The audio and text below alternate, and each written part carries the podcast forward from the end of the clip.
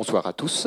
Euh, je vous remercie d'être là aussi nombreux donc pour ce nouveau ciné-débat organisé par la FEDESA, Fédération des étudiants des associations de l'Anjou, autour de la thématique des discriminations liées aux maladies mentales. Alors avant que le ciné-débat commence, j'aimerais juste rappeler une petite chose.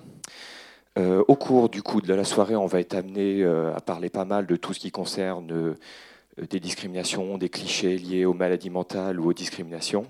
Donc on le répétera peut-être euh, plusieurs fois, mais les personnes donc atteintes de troubles mentaux, de maladies, de maladies mentales ou de handicap mental sont des personnes qui méritent tout notre respect et qui méritent la même dignité due à chaque être humain.